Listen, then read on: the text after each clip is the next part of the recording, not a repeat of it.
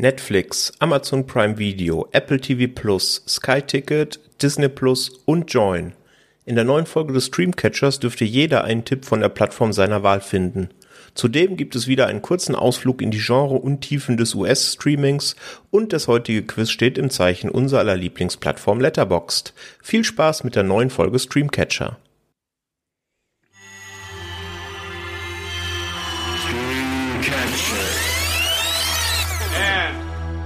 Action!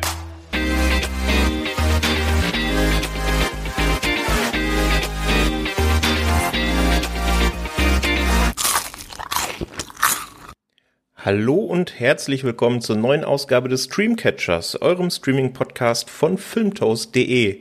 Ich bin der Patrick und an meiner Seite heute zum einen wie immer der Krigi. Servus Krigi. Hallo. Und wir haben wieder den Flo als Gast. Hi Flo. Ja, hallo, schön, dass ich wiederkommen durfte. Ja, du warst in der zweiten Ausgabe dieses Jahres zum ersten Mal zu Gast, ist das richtig? Ja, ganz genau, da habe ich meinen Einstand gegeben und äh, ja. Und der Hat war gut. Von hat Spaß gemacht, Haben, ja. haben wir dich einfach wieder verpflichtet. Und ja, wir wollen es heute im Grunde so halten wie in den letzten vier Folgen auch schon. Einfach mal über das berichten, was wir so im letzten Monat seit der letzten Ausgabe in den Streaming-Diensten gefunden haben, sei es Netflix, Amazon Prime, Disney Plus oder auch in diversen Mediatheken. Und zum Abschluss haben wir wieder ein kleines Quiz dabei. Aktuell steht es 2 zu 1 für unsere Gäste. Das heißt, der Krigi kann heute den Ausgleich machen. Huh, ah, Schafft er das? weiß ich nicht. du kannst mir noch ein paar Tipps zukommen lassen. Warum denn noch ein paar? Ja, aber Weiß wirklich, ich nicht. Du hast, gesagt, es kommt ein, du hast gesagt, es kommt ein Quiz. Das ist der erste Tipp. Achso, okay, ja gut. Wenn das schon ein Tipp ist, dann belassen wir es mal dabei. Okay, aber bevor wir zum Quiz kommen, wollen wir natürlich erstmal die Filme und Serien durchgehen, die wir mitgebracht haben. Und ähm, ja, ich würde vorschlagen, als allererstes schieben wir direkt mal den großen, großen Elefanten namens Zack Snyders Justice League aus dem Raum, oder Krischi? Ja, das kann man ja jetzt nach der Zeit gut, äh, ja, nicht skippen, aber das kann man, glaube ich, relativ kurz abfrühstücken. Der Inhalt ist bekannt, dazu müssen wir ja nichts erzählen. Wir haben jetzt halt hier eine, ja, wenn man von längerer Fassung spricht, dann untertreibt man, glaube ich, gänzlich bei vier Stunden auf der Uhr. Äh, deswegen nur der kurze Eindruck meinerseits. Ich finde, äh, dass diese Variante hat sich gelohnt. Auch wenn es natürlich ein Mammutprojekt ist, wenn es äh, sich auch gewissermaßen etwas vielleicht zieht, was ich aber nur anhand wirklich von Zeit und nicht von dem Gesehenen äh, negativ be bemängeln würde, muss ich sagen, hat sich das Ganze doch ins Bessere gewandelt, das Thema Justice League. Es fühlt sich wesentlich runder an, das war mein erster Gedanke. Die Figuren sind jetzt greifbarer, sind in jedem Fall etwas, ähm, wie drücke ich es am besten aus? Ähm, ja, auf jeden Fall sind die waren mir nicht so kom vollkommen egal. Ich glaube, das trifft es eigentlich am ehesten. Gerade so ein Cyborg äh, war nicht mehr der der ja gefühlslose Gegenstand, der da war. Man hat ein bisschen Inhalt bekommen. Wer war er vorher? Mir gefielen die Extraszenen mit Flash sehr gut, auch wenn der als Comic Relief da immer ein bisschen raussticht und bei manchen auch eher negativ. Ich finde den eigentlich ziemlich cool, auch als äh, dargestellt von Ezra Miller, finde ich passt super, woher ich mich auch sehr dann auch freue auf den Film, der dann da kommen wird, noch mit ihm und mit den, natürlich mit den ganzen Überschneidungen mit den verschiedenen Batmans, wenn es denn dazu kommt. Michael Keaton ist ja doch wohl wieder auf der Kippe, wie ich gehört habe.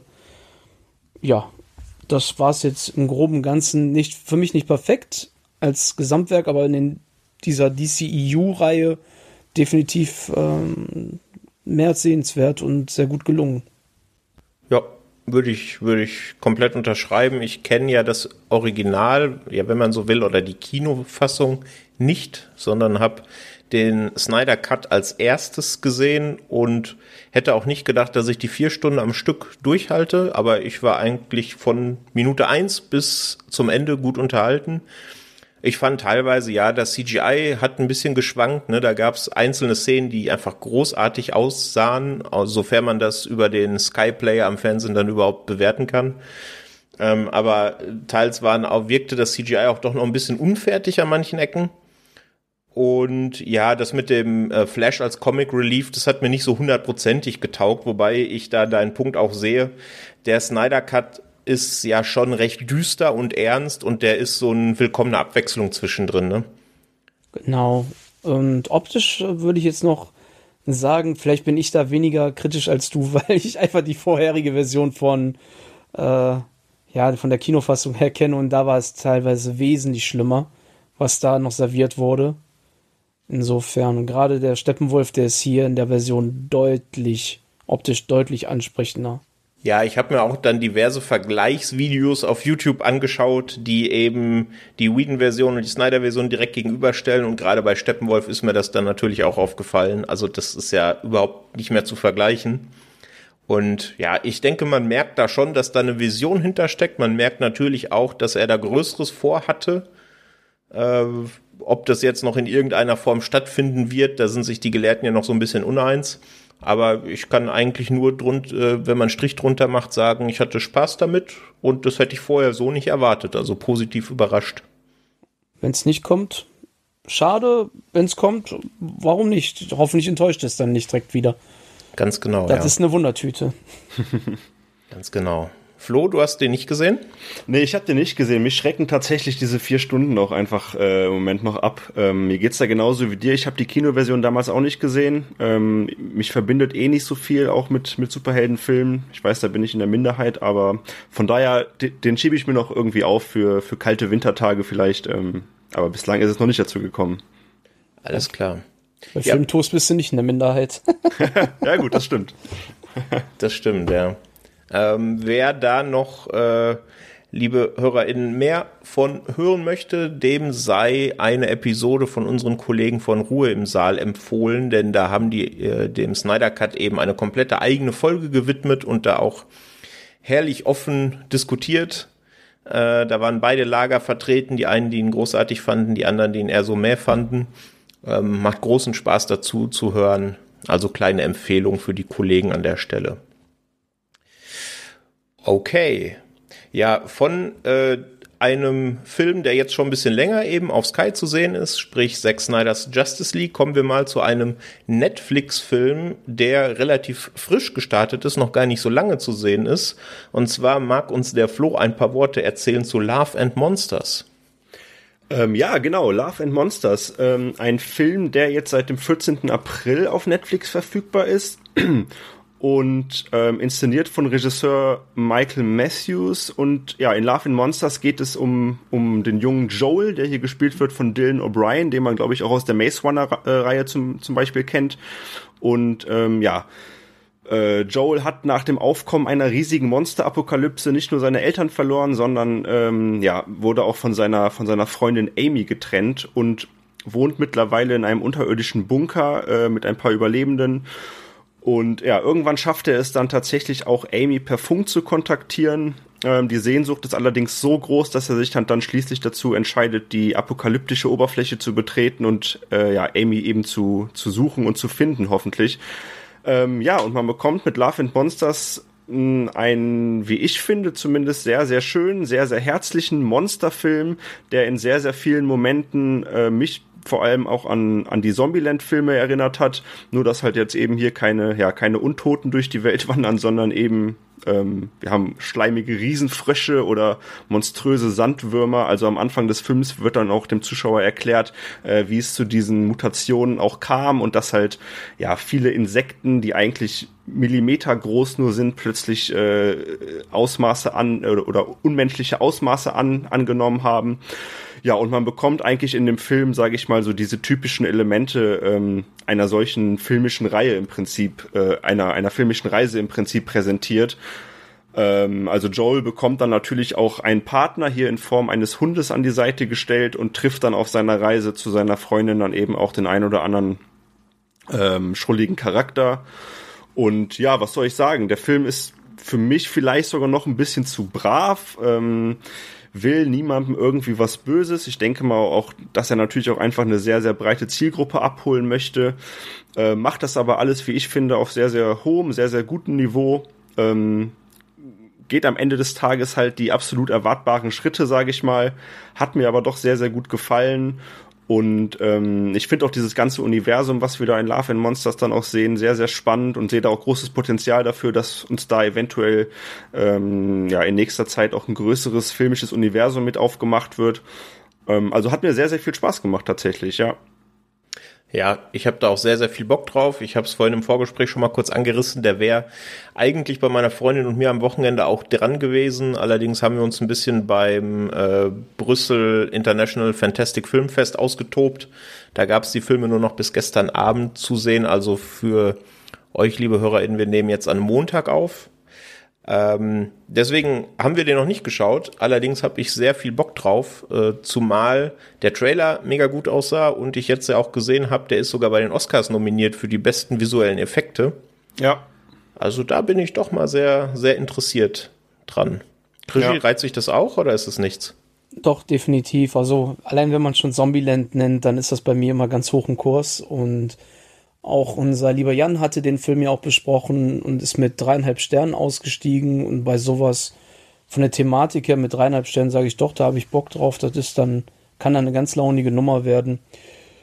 Der ebenfalls am Wochenende schon gelaufen wäre bei uns, aber da gab es dann halt andere Planungen und jemand, der dazwischen gefunkt hat. ja, aber das ist ja das Gute an Netflix. Äh, aufge, aufgehoben, wie sagt man, aufgeschoben ist nicht aufgehoben. Also von Korrekt. daher. Ja. Vollkommen richtig. Ja, also Love and Monsters bei Netflix ganz aktuell zu sehen. Dann springen wir mal, nachdem wir bei Sky und Netflix waren, kurz rüber zu Amazon Prime, denn da habe ich einen kleinen Film mitgebracht, der von 2013 ist und ich weiß auch gar nicht, wie lang er schon bei Prime im Angebot war. Er ist uns eher zufällig über den Weg gelaufen und zwar heißt er In 4. Ist der bisher erste und einzige Langfilm von Jeremy Lovering, und im Cast haben wir unter anderem Alice Englert und Ian de Kestecker. Ich hoffe, ich habe ihn richtig ausgesprochen. Den kennt man vielleicht aus dem ziemlich coolen äh, Zombie-Genre-Film Operation Overlord oder vielleicht auch aus Lost River, dem Ryan Gosling-Film. Oder Marvel Agents of Shield. Stimmt, oder Agents of Shield, ja, richtig. Guter Einwurf. Jetzt kommt der Comic-Nerd wieder. gut so, gut so. Genau, und bei In 4 geht's um Lucy und Tom. Die sind gerade zwei Wochen zusammen und wollen gemeinsam ein Rockfestival besuchen. Allerdings äh, machen sie sich schon einen Tag vor dem Festivalstart auf den Weg und wollen die erste Nacht in einem Hotel verbringen, was da relativ abgelegen, aber wohl in Festivalnähe liegt. Folgen dann eben nachts auch mit ihrem Auto den brav den Schildern, die zu diesem Hotel führen ähm, ihnen wird dann aber nach einer gewissen Zeit gewahr, dass sie eigentlich die ganze Zeit nur im Kreis fahren und irgendwas an der Beschilderung äh, nicht zu stimmen scheint. Und dann sehen sie am Wegesrand auch äh, merkwürdige Figuren, merkwürdige Leute und können sich da nicht so richtig einen Reim drauf machen. Ist alles so ein bisschen gruselig, so ein bisschen mysteriös.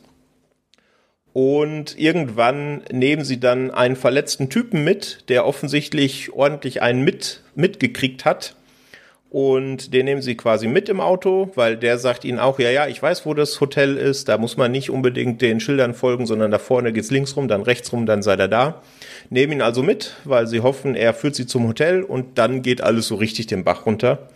Und viel mehr muss man da dann auch gar nicht mehr sagen. Das Ganze ist, ähm, ja, wie man, denke ich, an dem, an dem Plot schon äh, gemerkt hat, eigentlich schon Richtung Horrorfilm, ähm, ist allerdings eher ein ruhigerer Horrorfilm. Also da gibt's jetzt keine 20 Jumpscares, die aneinander gereiht werden, sondern die Spannung steht im Vordergrund. Also was denn das jetzt mit diesem Hotel auf sich hat, warum die das nicht finden und was es mit diesem Fremden da auf sich hat.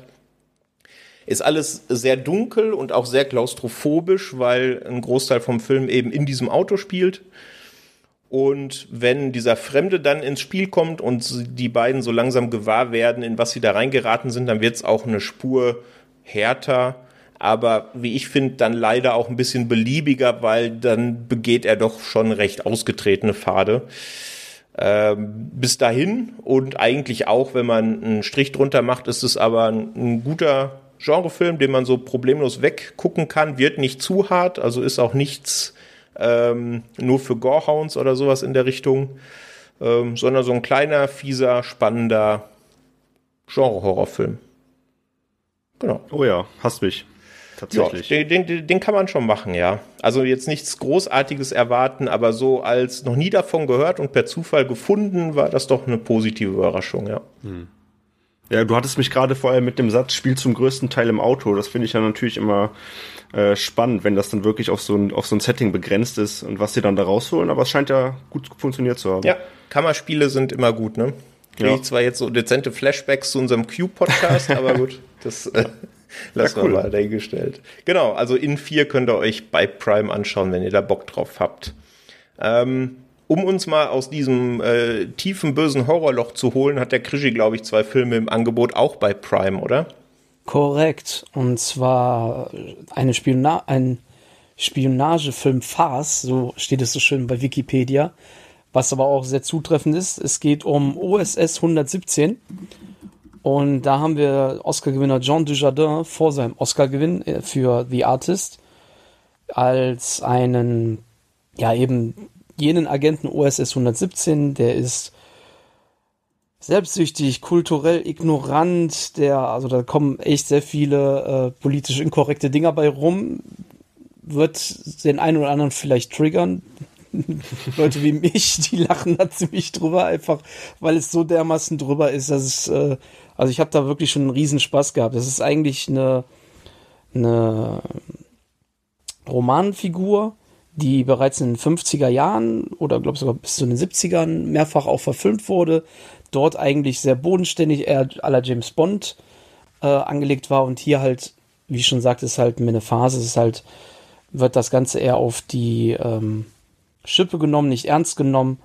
Und als Regisseur haben wir hier in beiden Filmen, jetzt habe ich aber ein Problem wieder mit, dem, mit der Aussprache, äh, Michel Hasanavicius ich hoffe, das war korrekt genug. Das ist halt auch der Regisseur von The Artist, auch da ja den Oscar, meine ich, gewonnen, der da wirklich sehr coole optische Effekte dabei rauszaubert. Und zwar, dass man immer wieder so typische Motive, die man aus so alten Hitchcock-Filmen, James Bond-Filmen ähm, kennt, dass man die da immer wieder entdeckt, wie in einem Auto sitzen, einfach wie wild das Steuer die ganze Zeit hin und her bewegen und der Hintergrund bewegt sich dann halt entsprechend eine Leinwand dahinter äh, herrlich. Also es gibt so viele Kleinigkeiten, die irgendwo aus anderen Filmen gegriffen sind, aber so herrlich auf die Schippe genommen werden. Es macht wirklich Spaß. Der erste Teil ist halt von 2006. Das ist der Spion, der sich liebte. Und der zweite Teil, er selbst ist sich genug. Also allein mit solchen Titeln kriegt man nicht. Ich fand den ersten wirklich große Klasse. Der zweite war auch noch sehr gut, hat mich dann teilweise bei manchen Gags nicht mehr ganz so gut abgeholt, aber andere wiederum sehr. Und vielleicht für den einen oder anderen, der es mag, Oliver Kalkofe hat hier das Dialogbuch geschrieben und tut auch ähm, John Dujardin synchronisieren. Passt super. Es ist wirklich diese, also es gibt eben sowas wie Oliver Kalkofe oder wie äh, Christoph Maria Herbst. Das sind Leute, die kannst du mir dann auch bewerben damit, dass das die Synchronsprecher sind, weil dann weiß ich, was ich ungefähr kriegen kann. Dass das halt wirklich so diese Gags on the point dann halt wirklich gut sitzen, von der Aussprache her, dass ich da wirklich einfach mitlachen kann, wie sie schon rübergebracht werden. Mhm. Also ganz klar eine Empfehlung. Meinerseits wurde mir schon mehrfach empfohlen, ähm, oder das heißt mehrfach empfohlen, ich habe mehrfach Empfehlungen gelesen, unter anderem bei Twitter. Und zuletzt war das der Ehren, der das nochmal angestoßen hat und dann habe ich es mir dann doch endlich mal zu Gemüte geführt. Würdest du empfehlen, die beide hintereinander wegzugucken? Ähm, ist kein Muss. Also die Filme, die funktionieren unabhängig voneinander, die, die nehmen keinen Bezug zueinander. Die kann man auch mit einem riesen Abstand dazwischen, denke ich, gucken. Vielleicht wirken die dann sogar besser, weil man eine andere Erwartung schon wieder bekommt. Wer weiß. Ich habe sie jetzt wirklich sehr schnell hintereinander geguckt, weil gerade das Wochenende sich so anbot. Der erste war dann so überraschend gut. Ich hätte nicht gedacht, dass der mich so gut abholt. Und ja, dann guckt man sich auch sehr gern den zweiten an, wo man sich denkt, ach komm, gerade was zum Lachen, das kann man gebrauchen in dieser aktuellen Zeit. Und das hat doch weitestgehend sehr gut funktioniert. Alles klar. Ja, also ich bin sowieso überzeugt. Ich weiß auch nicht so richtig, warum die bisher an mir vorbeigegangen sind. Ich werde die definitiv nachholen. Also die sind am Anfang vielleicht was gewöhnungsbedürftig, aber da kommt man relativ schnell rein. Mhm. Gut, also OSS 117, sowohl Teil 1 als auch Teil 2 sind bei Prime zu sehen. Besten Dank dafür. Dann schwenken wir mal wieder rüber Richtung Netflix. Da hat der Flo einen Film mitgebracht, als er ihn in unsere Vorbereitungsliste geschrieben hat. Habe ich geschaut, worum es da geht, habe mich dann gewundert, dass ich nichts davon mitbekommen habe und habe ihn in die Watchlist gesetzt. Leider bisher noch nicht sehen können. Äh, erzähl uns doch mal was zu Earthquake Bird. Ja, genau. Ähm, Earthquake Bird, ein Film von Regisseur ähm, Wash, Wash Westmoreland. Der hat unter anderem auch ähm, Still Alice zum Beispiel gemacht oder auch Colette, den ich äh, zum Beispiel sehr, sehr gut fand. Und ähm, ja, ist ein Film, der auch schon, glaube ich, ein bisschen länger auf Netflix umhergeistert. Ist auch ein Film von 2018, meine ich.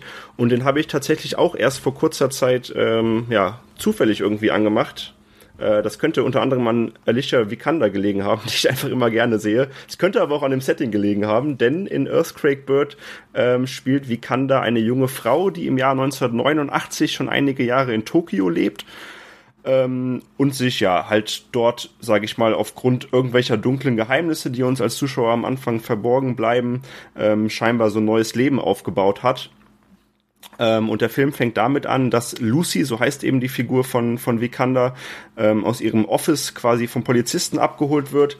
Und wenig später befinden wir uns dann eben mit ihr zusammen in so einem Verhörraum und bekommen mit, dass eine andere junge Amerikanerin, die auch mittlerweile in, in Tokio lebt, tot aufgefunden wurde.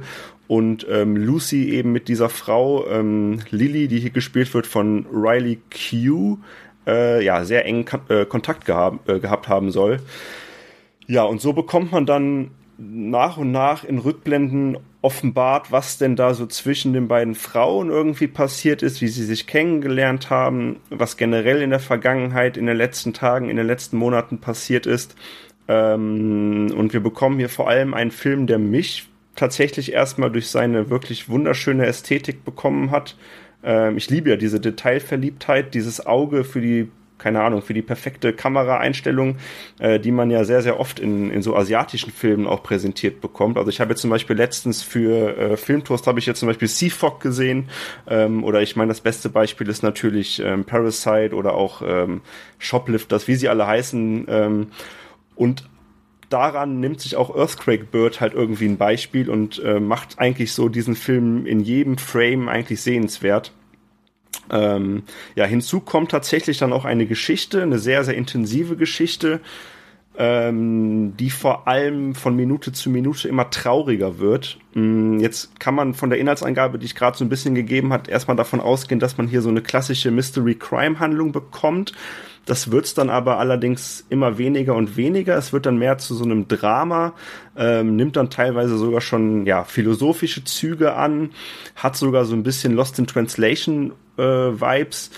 Ähm, ich will da auch gar nicht zu viel verraten. Äh, ich kann nur so viel sagen, der Film hat mich wirklich sehr, sehr kalt erwischt und auch fasziniert. Er hat hier und da vielleicht auch ein paar Längen. Äh, man darf da jetzt nicht auf große, ja, auf große, ausgedehnte Story hoffen und irgendwie auf, auf Spannung. Ähm, er ist eher so ein Film, den man, den man mehr beobachtet, als, als wirklich zu schauen. Aber er hat mich wirklich sehr, sehr fasziniert, tatsächlich, ja. Ja, sehr cool. Ja, wie gesagt, also ich habe da eh schon Bock drauf. Ich find's irgendwie merkwürdig, weil ich schon recht viel auf Netflix unterwegs war, dass der mir so gar nicht empfohlen wurde. Mhm. Ähm, aber gut, ich meine, dafür habt ihr und haben wir ja uns, damit wir sowas mal ausgraben. Also ich habe definitiv Bock. Ja, sehr schön. Dito. Genau. Also Earthquake Bird gibt's bei Netflix zu sehen. Ja, wir bleiben im Hause Netflix, aber wechseln vielleicht von den Empfehlungen zu den Empfehlungen. Wer weiß, erzählt uns der Krisch jetzt ein bisschen mehr zu, zu Thunder Force. Ja, ich nenne es einen Hybrid. Es kann, äh, ich glaube, die Mehrheit sieht es als Empfehlung und die äh, eine geringe Zahl vermute ich jetzt Empfehlung als Tipp. Ähm, ja, Thunder Force muss man eigentlich nicht großartig was von der Story erzählen, außer es gibt böse Schurken mit Superkräften. Normale Menschen haben diese nicht bekommen, nur Psychopathen oder Soziopathen, glaube ich, wird es eigentlich, eigentlich gesagt. Und es gibt aber dann halt zwei Kindheitsfreundinnen, die sich auseinandergelebt haben. Das sind dann halt Octavia Spencer und Melissa McCarthy. Octavia Spencer halt hochgradig begabt immer gewesen, ist jetzt Wissenschaftlerin, hat eine Formel entwickelt, um Superkräfte bei normalen Menschen zu erzeugen und Melissa McCarthy trifft eines Tages dann wieder auf sie oder durch ein Klassentreffen wird sie angestoßen, bei ihr mal vorbeizuschauen im Labor, macht natürlich ein bisschen Unfug und kriegt eine solche Injektion ab und danach eignen sich beide halt Superkräfte an und bekämpfen fortan die Schurken als Superhelden-Duo Thunder Thors. Ja. Der äh, Melissa McCarthy-Fan, der wird sagen, hurra, wieder ganz tolles äh, Gag-Feuerwerk und jeder andere auf der Welt sagt, oh mein Gott, bitte nicht. ähm, also es ist auch wieder eine Regiearbeit von Ben Falcone, das ist auch ihr Ehemann. Und das ist bereits der fünfte Film, den sie jetzt gemeinsam machen. Darunter sind Filme auch wie, äh, ich glaube, jetzt hieß er The Boss, How to Date, nee, How to Party with Mom und äh, Tammy. Die gehören unter anderem mit dazu. Wer also diese Filme gesehen hat, oder zumindest einen Trailer, wie in meinem Fall, das hat mir meist gereicht, der sollte das sich nicht angucken, wenn es ihm schon da nicht gefallen hat oder wer absolut nicht mit Melissa McCarthy und ihrem Humor einverstanden ist, nenne ich es jetzt mal, da darauf nicht sonderlich klarkommt, der sollte es am besten vielleicht lassen. Wer sich gerne selbst noch ein bisschen verstümmelt wie ich, der guckt sich das trotzdem an, in der Hoffnung, es könnte ja mal ein Spy dabei rauskommen ähm, den ich persönlich wirklich sehr gut finde, aber vielleicht auch liegt es mehr daran, dass Melissa McCarthy einfach weniger Melissa McCarthy Gagfeuerwerk macht und Jason Statham da einfach so unfassbar geil in dem Film drin ist. Ähm, ja, es ist eine riesen Geschmackssache bei dem Film. Wer Melissa McCarthy mag, meine Frau mag sie, die fand den Film auch toll. Ich bin genau das Gegenteil. Ich fand das teilweise wirklich furchtbar. Ich konnte nicht lachen und ja. Deswegen Hybrid. Der eine mag's, der andere nicht. Ich möchte da keinem in die Parade fahren und sagen, bist du doof, weil du das magst. Das, nee, absolut nicht äh, mein Stil. Wenn ihr es mögt, finde ich schön. Ich wünschte, es würde bei mir auch so anschlagen. Tut's leider nicht. Deswegen Hybrid, Empfehlung und Empfehlung. Gleichermaßen. Mhm. Verstehe, aber zumindest bekommt man das, was man erwartet, oder? Also, ja, das ja. kannst du auf den Punkt bringen. Von dem her. Egal, was man erwartet, man kriegt es. okay, ja, also für äh, Melissa McCarthy-Fans, ähm, Thunder Force Yay. auf Netflix. Ähm, ja, die, die gibt's ja auch. Ne? Ich meine, die beiden machen nicht umsonst den vierten oder fünften Film jetzt schon im, zusammen, der so ein bisschen in diese Richtung mit diesem Humor geht. Ne? Also ja, es scheint jetzt zu funktionieren. Irgendwo. Da scheint es ein Publikum für zu geben. Ja, ist halt die Frage, ob es das Publikum auch gäbe, wenn ähm, wenn es Kinofilme wären und die nicht auf Netflix verfeuert würden. Aber mein Gott. Only God knows. Richtig. Deswegen Thunder Force auf Netflix. Äh, wer dran Spaß hat, kann sich den da gerne anschauen. Dann hüpfen wir noch mal einmal zurück zu Amazon Prime. Da habe ich einen Film mitgebracht, von dem ich mir sehr, sehr viel erhofft habe, weil er ein Subgenre bedient, was ich sehr mag. Er hat mich dann aber in letzter Instanz doch ein bisschen enttäuscht. Und zwar geht es um The Block Island Sound. Ist auch noch nicht so schrecklich lang äh, auf Prime verfügbar. Der Film selbst ist von 2019, inszeniert von Kevin und Matthew McManus. Und in der Hauptrolle sieht man Chris Sheffield. Und Chris Sheffield spielt äh, Harry. Und sein Vater namens Tom, der benimmt sich schon eine ganze Zeit lang sehr merkwürdig. Der hat immer wieder Blackouts, also steht in der Gegend rum, kann nicht angesprochen werden und wacht irgendwann wieder auf und weiß gar nicht, wie er da hingekommen ist. Und eines Nachts verschwindet er dann spurlos und Harry macht sich natürlich auf den Weg, seinen Vater zu suchen. Und äh, ja, während dieser Suche passiert etwas mit Harry. Ich möchte da eigentlich möglichst wenig vorwegnehmen. Und er beginnt sich plötzlich auch sehr merkwürdig äh, zu benehmen. Also gegenüber seiner Schwester und ihrer Tochter, ähm, die bei ihm ähm, wohnen, benimmt er sich relativ harsh und gar nicht so liebevoll wie sonst und ist auch sehr distanziert und hat auch eine Art oder eine Art von Blackout. Und ja, das Ganze schaukelt sich hoch und so langsam ähm, ja, offenbart sich, dass seine Schwester Audrey und eben ihre Tochter Emily dann doch ein bisschen in Gefahr schweben, aufgrund dessen, was da mit, mit Harry passiert ist. Und ja, ich habe jetzt versucht, ein bisschen drumrum zu reden. Allerdings sieht man das dann im Trailer auch schon relativ deutlich, wenn man sich den anschauen mag. Das Ganze geht so ein bisschen in die Cosmic Horror Richtung, die ich, wie vorhin schon gesagt, sehr mag. Und auch als das wurde er eben so ein bisschen verkauft, ist aber, finde ich, eher so ein Mystery-Thriller, der nur so am, ganz am Rande so ein bisschen Cosmic Horror abfrühstückt. Und ich fand auch, der hat ganz große Probleme mit dem Pacing. Also ich habe mich zwischenzeitlich erwischt, dass ich mich doch ein bisschen gelangweilt habe, weil irgendwie nicht so richtig vorwärts geht und immer wieder das Gleiche erzählt wird.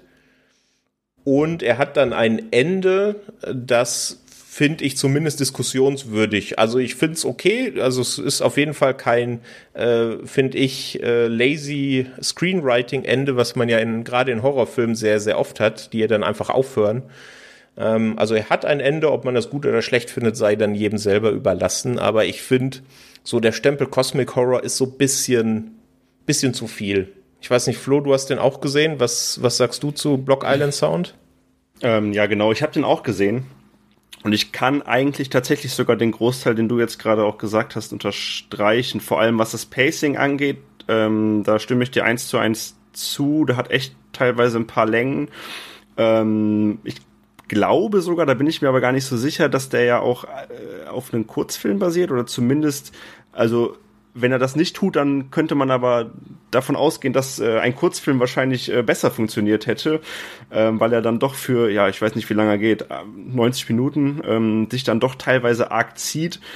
Ähm, oh ja, und auch das, was du gerade angesprochen hast, das Ende ist tatsächlich sehr, sehr diskussionswürdig. Für mich hat es tatsächlich das Ende ähm, nach oben gerissen. Also das hat bei mir tatsächlich die Wertung dann sogar noch erhöht, weil ich das Ende wirklich stark fand, beziehungsweise ohne jetzt zu spoilen, aber der allerletzte Satz, der dann auch in dem Film gesprochen wird, der hat dann bei mir echt auch noch mal, ja, ähm, einiges, äh, ja, für einiges gesorgt im Prinzip ähm, und hat es dann für mich im Prinzip so ein bisschen befriedigender gemacht. Ähm, aber das täuscht tatsächlich nicht über die, über die Schwächen hinweg, die du auch schon angesprochen hast, ja. Ja, genau. Also ich fand, wie gesagt, das Ende diskussionswürdig, aber ich fand es auch stimmig. Also für mich hat's gepasst. Ähm, der Weg dahin ist halt ein bisschen holprig, wie ich finde. Ähm, aber ist weit davon entfernt, dass ich sagen würde, den kann man sich nicht, gerade wenn man so ein bisschen im Genre verhaftet ist, nicht problemlos anschauen. Dauert auch knapp unter 100 Minuten, also ist auch nicht sonderlich äh, lang. Von dem her eine leichte Empfehlung, würde ich sagen, für The Block Island Sound bei Prime. Ja, schauen wir mal, ob wir äh, bei den leichten Empfehlungen bleiben. Wir bleiben auf jeden Fall beim Streaming-Anbieter, nämlich bei Amazon Prime. Da hat der Flo eine Doku mit im Gepäck. Erzähl uns doch mal etwas zu Framing Britney Spears. Äh, ja, also als Kind der 90er ähm, und als, als kleiner Bruder einer großen Schwester bin ich natürlich ähm, gezwungenermaßen mit äh, Britney Spears und ihrer Musik aufgewachsen. Ähm, und muss ja auch wirklich sagen, äh, ich war der Musik auch nie wirklich so richtig abgeneigt. Ähm, wenn man damit eine Dauerbeschallung im Kinderzimmer hat, dann, äh, dann inhaliert man das irgendwann ein. Und naja, gut, die letzten Jahre hat man dann ja auch hier und da mal mitbekommen, ähm, ja, dass es mit dem, mit dem Leben von Britney nicht mehr allzu rosig aussieht. Äh, Gerade das Thema Vormundschaft ihres Vaters wird ja seit Ewigkeit noch immer wieder in den Medien irgendwie aufgewärmt. Ähm, ja, und jetzt haben wir eben diese, diese Doku-Framing Britney Spears, ähm, die, glaube ich, wiederum einer größeren Doku-Reihe zugehörig ist, der, der New York Times. Ähm, und ich habe mir halt so ein bisschen erhofft, dadurch so neue Erkenntnisse auch zu dem Thema einfach zu bekommen. Ähm, weil, ja, wie gesagt, das Interesse dann schon irgendwie auch, auch aus Nostalgiegründen irgendwie dann da war. Ähm, leider muss ich sagen, ähm, und vor allem auch für jemanden wie ich, der sich jetzt mit dem Thema gar nicht so krass auseinandergesetzt hat, äh, hatte ich das Gefühl, dass die Doku mir eigentlich keine spannenden neuen Sachen irgendwie ähm, erzählt hat. Das Einzige, was ich irgendwie gelernt habe, ist, dass Paparazzis auf Privatsphäre scheißen und dass es scheinbar einen Podcast gibt, der sich äh, der kompletten Analyse von Britney Spears Instagram widmet. Ähm, aber ich sag mal so, dieser ganz große Aha- oder What the fuck-Moment, der blieb halt dann leider wirklich bei mir zumindest komplett aus. Und ich saß am Ende halt da und dachte mir, ja gut, ihr habt mir jetzt einfach wieder mit alten Archivbildern ähm, äh, zu 80 Prozent die den Werdegang von Britney äh, erzählt und mich da einfach nochmal so auf ihren Weg mitgebracht. Das war natürlich auch hier und da interessant, aber ja, weiß ich nicht. Äh, es hat bei, bei mir als, als Zuschauer jetzt nicht irgendwie dafür gesorgt, dass ich am Ende des äh, am Ende der Doku dann da saß und dachte, boah, okay, krass, ähm, und das eigentlich spannende Thema eben wirklich diese, diese Vormundschaft und dieser, dieser Prozess und auch da vielleicht, ja, was zwischen ihr und ihrem Vater da so abgeht, das wurde zwar immer wieder immer wieder angesprochen, aber leider ähm, auch natürlich durch fehlende Gesprächspartner, weil das ist ja auch schade, muss man auch dazu sagen, dass die wirklich interessanten Leute, die man noch gerne vor der Kamera dann gesehen hätte, die waren halt auch einfach nicht bereit, da äh, Auskunft zu geben. Von daher verschwimmt die Doku leider am Ende sehr und ähm, ist eigentlich zum größten Teil, so blöd es klingt, aber einfach nur eine Aufarbeitung von Britneys Karriere ohne da jetzt groß für, für einen großen Effekt bei mir gesorgt zu haben. Ich weiß nicht, Patrick, du hast es ja auch gesehen, glaube ich, ne? Wie siehst du es? Ja, ich sehe es sehr ähnlich. Also die große Erkenntnis von dem Ganzen ist bei mir genau die gleiche. Ich habe das auch, ich habe das, ich habe die Doku mitten in der Nacht gesehen. Normalerweise, wenn mich irgendwas aufregt, schreibe ich das direkt in unserer in unsere Streamcatcher WhatsApp Gruppe und nervt die Kollegen damit.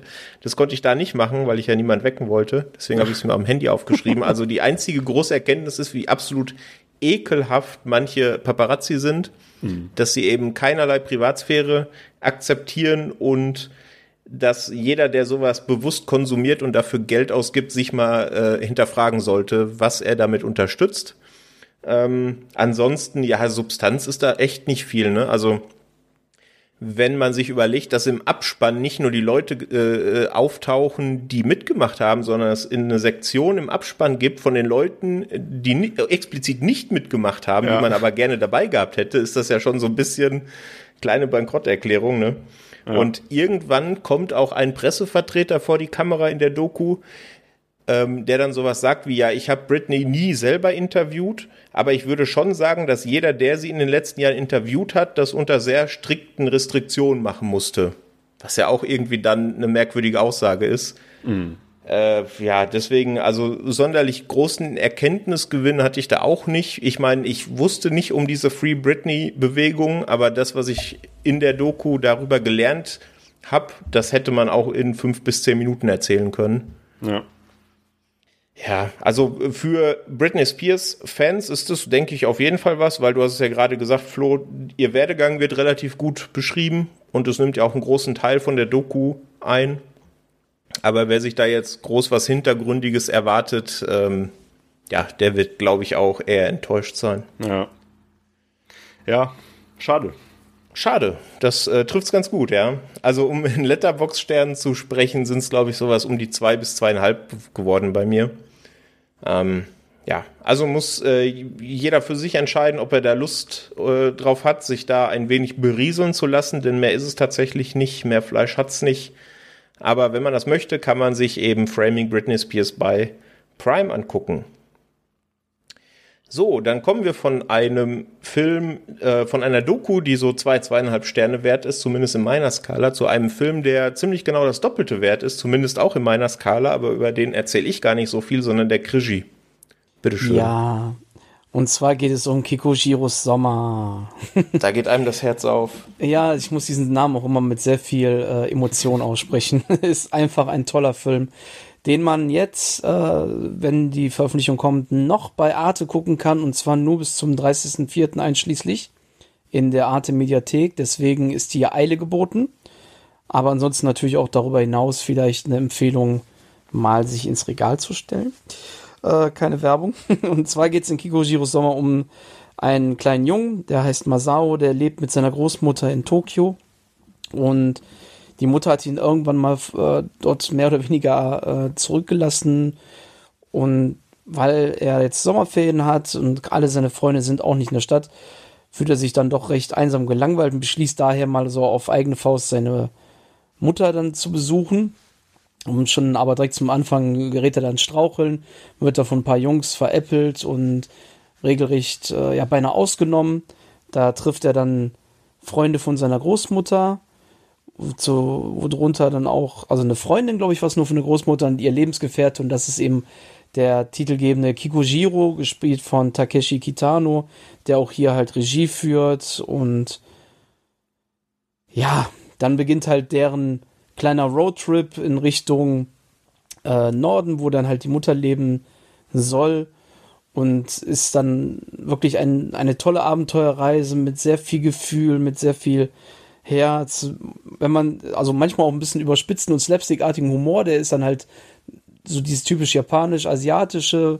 Wer das nicht so gut ab kann, der soll trotzdem nicht ausmalen, sich einfach ein bisschen dann auf das Ganze, auf diese Atmosphäre konzentrieren. Und das ist, wie gesagt, eine sehr liebevolle Geschichte, die wir da hören. Und dann auch noch untermalt mit einem dermaßen schönen Soundtrack von Joe Hisaishi, dass, ähm, ja, ich habe den Film auf äh, Blu-ray geguckt und habe einfach mal das Intro, äh, das Menü die ganze Zeit laufen lassen, weil da der Soundtrack noch lief.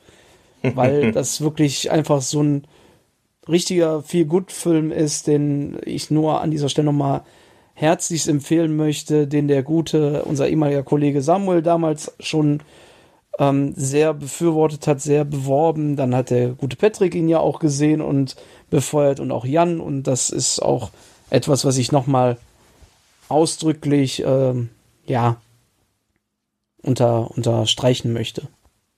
Das ist, dass ihr ihn auch euch angucken sollt. ja, dem ist wenig hinzuzufügen. Also war habe den Mitte letzten Jahres das erste Mal gesehen und war für mich eine der größten Überraschungen des Jahres, dass der mich so abgeholt hat, äh, weil ich für ja eher so emotionale Road-Movies und so würde ich den schon eher einordnen, eigentlich nicht so empfänglich bin, aber ich meine, mit dem Film zeigt einfach Takeshi Kitano, was für ein verrückter Tausendsasser er ist. Ne? Ich meine, Regie und Hauptdarsteller, der hat das Buch geschrieben, hat den Schnitt gemacht. Also das ist zu 100 Prozent sein Baby, dieser Film. Mhm. Und der ist einfach wunderschön. Also den sollte man sich auf jeden Fall mal anschauen und alle, die, denen ich den bisher empfohlen habe, waren auch begeistert. Also es gibt noch keinen, der irgendwie gesagt hat, was hast du mir da für einen Schund empfohlen? Ähm, von dem her ja. Also wenn dieser Podcast veröffentlicht wird, wie gesagt, am 19. nehmen wir auf, bis zum 30. ist er noch in der Arte Mediathek und selbst falls ihr den da verpassen solltet, da lohnt es sich auch mal ein paar Euro in die Hand zu nehmen und sich den ins Regal zu stellen, sei es jetzt physisch oder virtuell. So viel. Digital. genau, physisch oder digital. So viel zu Kikojiro Sommer bei Arte bis zum 30.04. noch zu sehen. Okay, dann hätte ich noch zwei Filme im Angebot, ähm, denn wir haben mit der letzten Ausgabe, glaube ich, angefangen, so eine kleine Genre-Ecke einzuführen von Filmen, die ich auf äh, bei US-Streaming-Diensten gesehen habe, die es aktuell noch nicht in Deutschland zu sehen gibt, ähm, die man sich aber, wenn man so ein bisschen dem Horrorgenre verhaftet ist, unbedingt auf die Uhr schreiben sollte, zumindest aus meiner Sicht. Und die will ich zumindest mal ganz kurz kurz abhaken. Und zwar sind das auch zwei Filme, die äh, mittlerweile oder die dieses Jahr auch auf Festivaltour sind. Also ich habe die auch schon, ich glaube, beide im Programm des äh, Brüssel International Fantastic Film Fest gesehen und ich denke mal, die werden noch ein, zwei andere Festivals äh, buchen und da die Festivals ja dieses Jahr aufgrund der Pandemie noch zum Großteil online auch stattfinden, kann man da, denke ich mal, den ein oder anderen ähm, sich anschauen. Als erstes hätte ich da Lucky im Angebot. Ähm, da geht es etwa nicht um eine Katze aus einem 80er Jahre Comedy-Serie, sondern schade. Ähm, schade, ne? Um ein Ehepaar und die werden eines Nachts wach, weil sich offensichtlich irgendjemand Zutritt versucht, zu ihrem Haus zu verschaffen. Also es ist ein großes Getöse. Sie wacht auf und fragt ihr Mann, was ist denn da los? Und er sagt sinngemäß, ja, das ist der Einbrecher, der kommt doch jede Nacht, um dich zu töten. Und das ist so die Prämisse von dem Ganzen. Ähm, ist wie, wie so oft im Genre einer der Filme, der besser wirkt, je weniger man drüber weiß. Also da würde ich auch empfehlen, einen großen Bogen um einen Trailer zu machen. Ähm, ich finde, der hat ein paar ordentliche What the fuck-Momente und ein paar schöne Twists im Angebot. Und er äh, läuft auf eine Message hinaus, die sehr, sehr, sehr wichtig ist und die er auch sehr schön transportiert, wie ich finde. Ähm, also geht so ein bisschen in die Kerbe zwischen Horrorfilm und Drama und weiß, finde ich, auf fast voller äh, Linie zu überzeugen. Also den kann man sich ähm, auf jeden Fall mal auf den Zettel schreiben, wenn man dem Horrorgenre nicht ganz abgeneigt ist. Und als zweites hätte ich ähm, Violation im Angebot. Der ist ein bisschen spezieller, ähm, denn ich habe den auf Shudder US gesehen und Shudder ähm, schickt dem Film eine Triggerwarnung voraus, die ich in dieser explizit, äh, Explizität noch nicht gesehen habe. Und zwar steht dann da, Violation contains sexual violence, graphical sexual content and extreme violence slash gore. Und äh, ja, das äh, ist auch nicht untertrieben, wie ich finde. Ähm, der ist schon sehr hart und da dem, wenn man den Uncut sieht, sollte man sich dem auch bewusst sein, dass es da ähm, relativ äh, deftig zur Sache geht. Es geht um äh, Miriam, äh, gespielt von Madeleine Sims Fewer. Die ist auch gleichzeitig die Regisseurin von dem Film, also Hauptdarstellerin und Regisseurin. Und ja, die ist in der Beziehung zu ihrem ähm, ähm, Freund Caleb sehr unglücklich. Und ja, da sie sich eben in der letzten Zeit ein bisschen entfremdet haben, ähm, tauschen sie auch schon lange keine körperlichen Zärtlichkeiten mehr aus und klammern sich eigentlich so an einen der letzten Strohhalme und das ist ein gemeinsamer Urlaub mit Miriams Schwester Greta und ihrem Freund Dylan. Und ja, die machen dann zu viert eben Pärchenurlaub in so einer abgelegenen Waldhütte. Immer im Horrorfilm eine gute Idee, in eine abgelegene Waldhütte zu fahren. Ähm, hier kommt es dann eben an einem oder am Ende eines Lagerfeuerabends zu einem Zwischenfall. Und ja, dieser Zwischenfall wirft quasi die Beziehung unter diesen Vieren komplett über den Haufen. Und vor allem Miriams, also der Hauptdarst die Hauptdarstellerin, ihr Leben wird auch nachhaltig dadurch zerstört. Und ja, ich finde, Violation zerfällt so ein bisschen in zwei Teile. Also der erste Teil, der beschäftigt sich sehr, sehr viel mit den Charakteren. Also da nimmt der Film sich auch sehr viel Zeit für, ist sehr dialoggetrieben. Und äh, die Kamera ist auch immer sehr nah dran. Also da versucht die Regisseurin wirklich ähm, dem Zuschauer die Charaktere und die äh, Beziehung zwischen den Charakteren näher zu bringen. Und in der zweiten Hälfte wird es dann tonal ungemein rauer und sowohl emotional als auch körperlich brutal und auch sehr abgründig. Also da, das sollte man, wie gesagt, äh, sich immer äh, vor Augen halten. Ähm, aber man bleibt eben stets am Ball, weil man wissen will, wie das eigentlich so aus den Fugen geraten konnte. Denn was der Film relativ geschickt macht, er erzählt sich teilweise in Rückblenden. Also man sieht das Ergebnis von dem Abend, aber in den Rückblenden erfährt man erst, was an diesem Abend überhaupt vorgefallen ist. Aber ich finde den Film trotz seiner Explizität sehr wichtig, denn er ja, spricht sehr wichtige Themen an. Ne? Sexuelle Übergriffigkeit ist ein Thema, emotionale Erpressung ist ein Thema, toxische Männlichkeit wird auseinandergenommen und zwar wortwörtlich auseinandergenommen.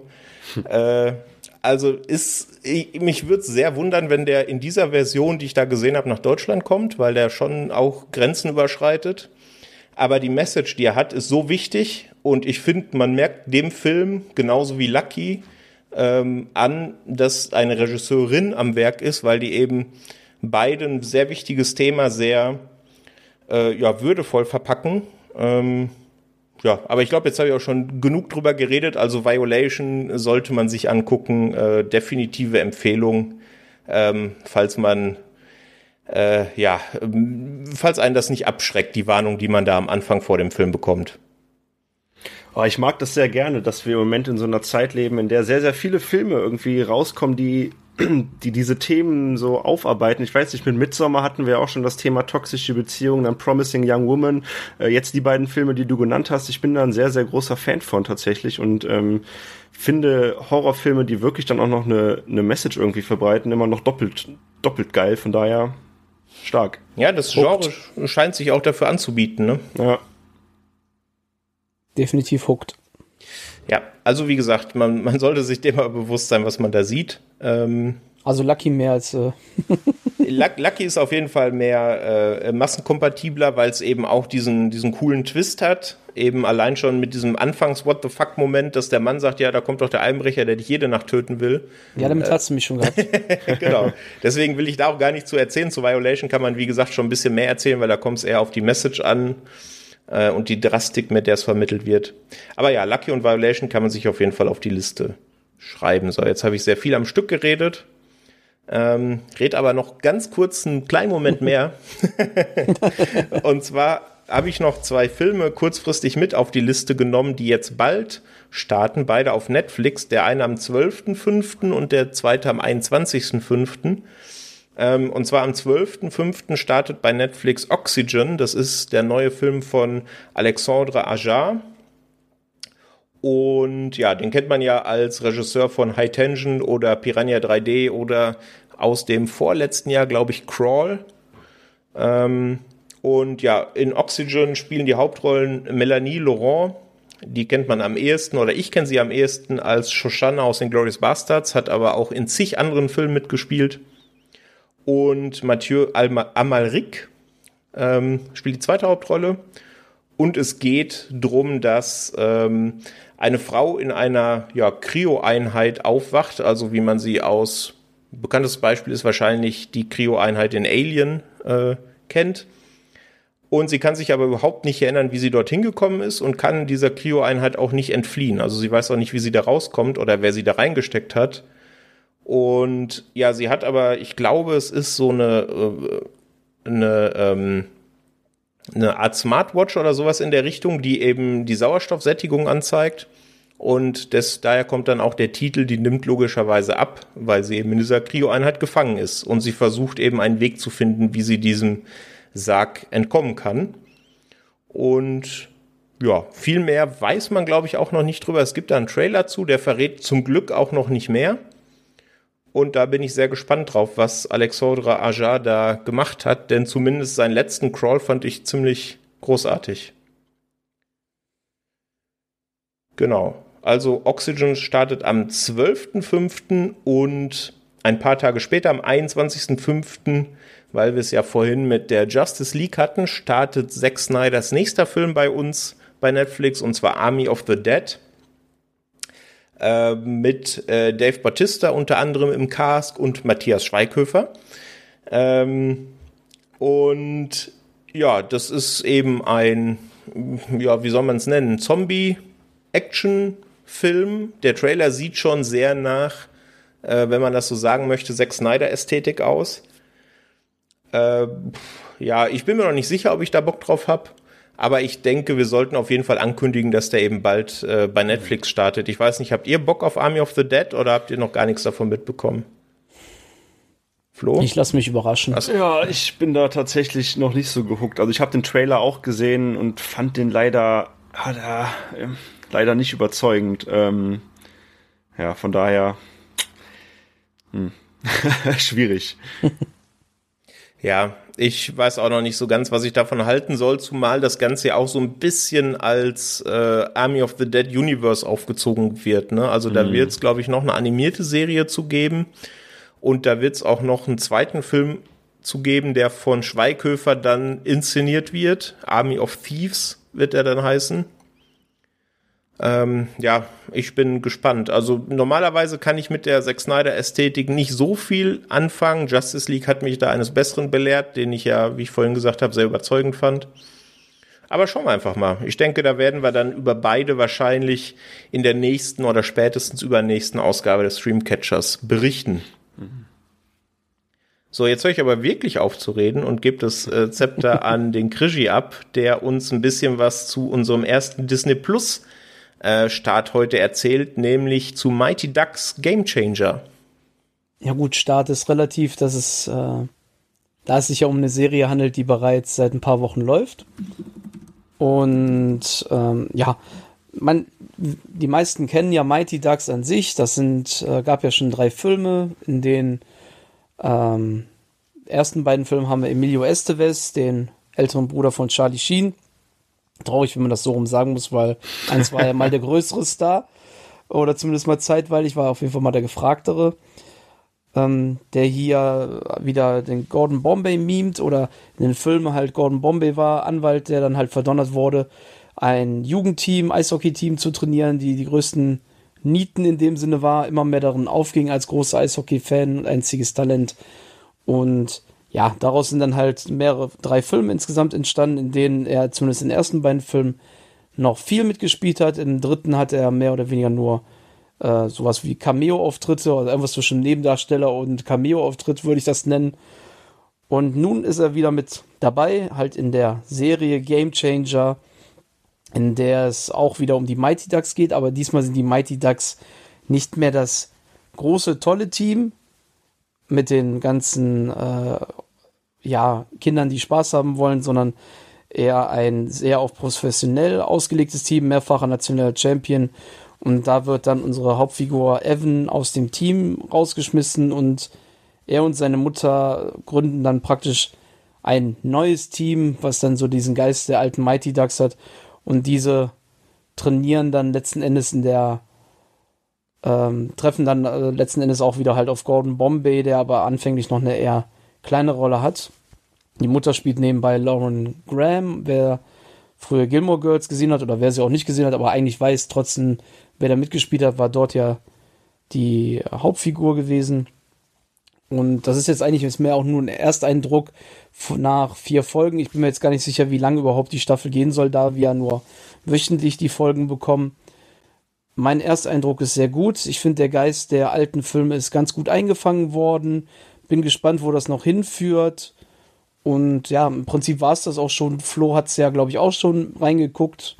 Genau, ich habe auch jetzt die ersten äh, vier Folgen gesehen und ich habe es ja eh schon in unserer WhatsApp-Gruppe auch geschrieben. Also ich weiß zu 100 Prozent, dass ich als 12-, 13-Jähriger die Serie geliebt hätte. Ähm, es ist wirklich super charmant. Äh, ja, du hast da wirklich diese, die, diese 90er Mighty Ducks Vibes schon wieder irgendwie drinne, aber super schön, super smart verpackt. Ich mag wirklich sehr, sehr viel an der Serie ähm, und habe da wirklich mega Bock, das weiterzuschauen. Und ja, hab mich gefreut. Also wirklich sehr. Ja, wunderbar. Also, äh, Mighty Ducks Game Changer auf Disney Plus zu sehen. Und ja, der Flo hat gerade ähm, schon angefangen und macht direkt auch weiter mit einer Serie, zu der ich ein bisschen ein äh, gespaltenes Verhältnis habe. Ähm, es ist zunächst der erste Eintrag, den wir heute von Join im äh, Angebot haben. Hatten wir in den letzten Folgen ja auch äh, das ein oder andere Mal. Gerade bei äh, Join Plus sind da ein paar ganz nette Filme und auch Serien zu sehen. Und das ist jetzt eine neue Serie, die äh, mich angesprochen hat, weil ich die Story oder den, die Prämisse an sich ganz nett fand und weil sie eben in München spielt. Und ich meine, äh, da ich in München lebe, ist das natürlich immer ganz nett, wenn man da vielleicht ein paar Orte wiedererkennt und sich da ein bisschen heimischer fühlt. Mhm. Und zwar geht's um Katakomben. Flo, erzähl uns doch mal was zu der Serie. Ja, genau, Katakomben. Ähm, seit Mitte März, wie gesagt, auf, auf Join Plus zu sehen. ähm, hat sechs Episoden jetzt in der ersten Staffel und spielt, wie du gerade schon richtig gesagt hast, eben in München.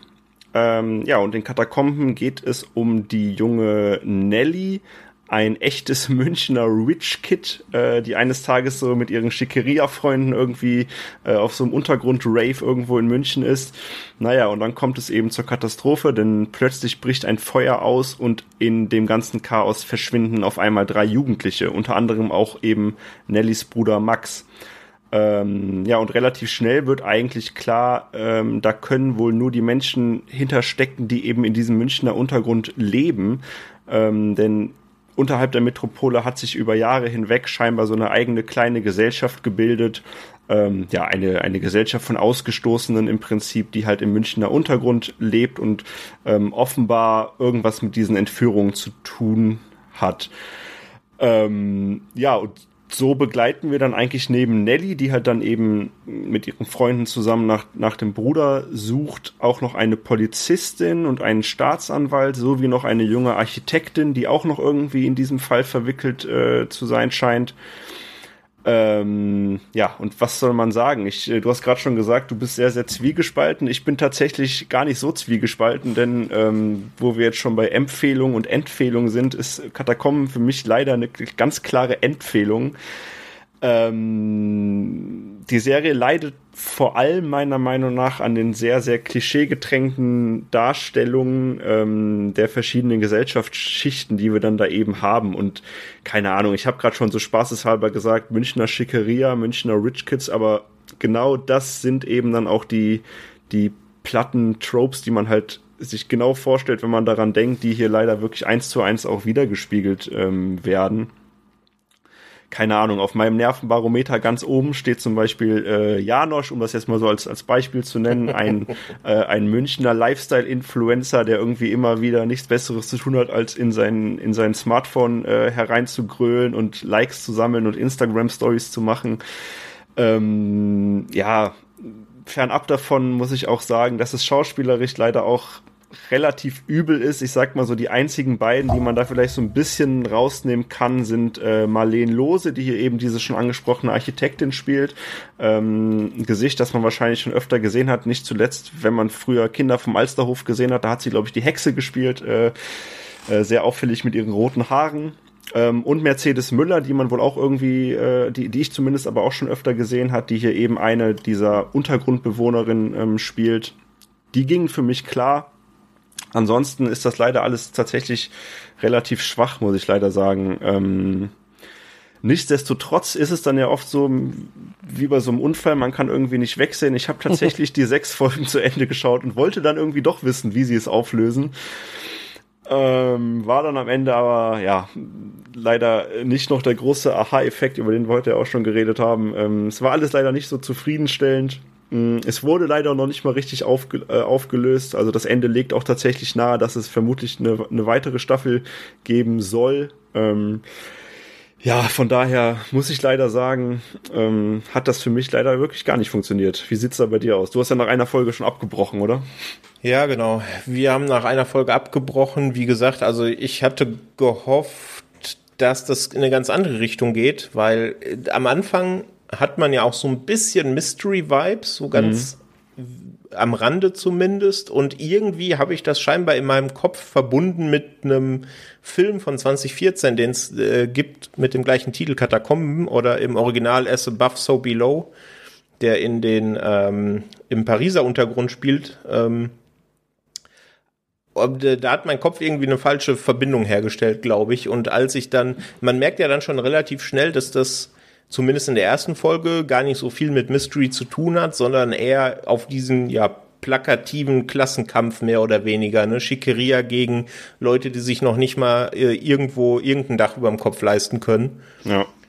Ja, und ich weiß nicht, kommt da noch eine neue Ebene hinzu in den nächsten Folgen oder ist es rein dieses äh, Arm gegen Reich Thema? nee, es ist tatsächlich rein dieses Arm gegen Reich Thema. Also ähm, viel mehr wird da leider auch nicht rausgeholt. Also ich finde auch Potenzial wäre tatsächlich sogar noch da gewesen. Ähm, aber sie haben es leider wirklich leider völlig, völlig verpasst und ja, ich muss auch sagen, die Hauptfigur, die Nelly, die hier gespielt wird von, oh Gott, ähm, jetzt habe ich den Namen leider nicht auf dem Schirm. Ähm, Lilly Charlotte Dresden. Genau, die kann ich jetzt aber auch nicht und ähm, ja, ohne jetzt nahe zu treten zu wollen, aber auch das hat mich dann wirklich leider sehr, sehr schnell gelangweilt und ähm, Nee, leider macht es dann keine richtigen weiteren großen Türen noch auf. Ähm, von daher brauchst du nicht weiter zu gucken, sagen wir mal so. okay, gut. Ein wenig Zeit gespart, ja. Ja. Ja, aber wer trotzdem äh, Lust drauf hat, äh, kann sich Katakomben eben aktuell bei Join angucken. Ist auch ein Join Original, also nicht eingekauft, sondern selbst produziert. Ja, von einer eher kleineren Enttäuschung kommen wir jetzt erstens zu Disney Plus und zweitens vielleicht zu der Hype-Serie aktuell, wenn man so das dem Internet glauben mag, was man natürlich immer tun sollte. Ähm, und zwar bei Disney Plus äh, gibt's eben die neue Serie, die im MCU spielt, nämlich Falcon and the Winter Soldier. Und dazu möchte uns der Krischi einen Ersteindruck geben. Ha, genau. Äh, ja, storytechnisch muss man, glaube ich, nicht so weit darauf eingehen. Wer die Filme gesehen hat, äh, kennt die Figuren, die äh, im Titel stehen und dementsprechend, wer Endgame gesehen hat, ähm, ja, das ist praktisch mehr oder weniger der Ausgangspunkt, die Zeit, die jetzt danach läuft. Die Welt versucht sich gerade wieder nach dem Rückwärtsschnipp, nenne ich es jetzt mal, ähm, ja, zu sortieren. Die beiden sind ja auch wiedergekehrt, müssen sich jetzt auch ohne ihren besten Freund Captain America durchschlagen und mit dessen Erbe. Und mehr möchte ich da storytechnisch gar nicht so drauf eingehen, nur mehr so wirklich diesen Ersteindruck von den ersten vier Folgen äh, nur eingehen. Wenn, ja, Patrick hat es ja schon gesagt, wir nehmen heute am 19. auf. Es gibt bereits schon die fünfte Folge, die habe ich noch nicht geschaut. Ich werde mir das als großes Finale, Double Feature dann zum Freitag anschauen. Dann folgt auch schon die finale sechste Folge.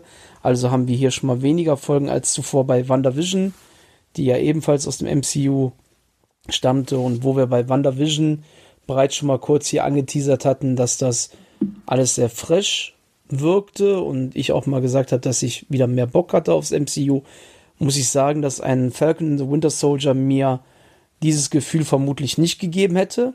Aber dadurch, dass WandaVision mich wieder ein bisschen offener für dieses Thema gemacht hat, habe ich sehr viel Spaß an der Serie. Bislang, ich mag die beiden Figuren sehr gerne, auch wie die sich gegenseitig immer wieder anzicken.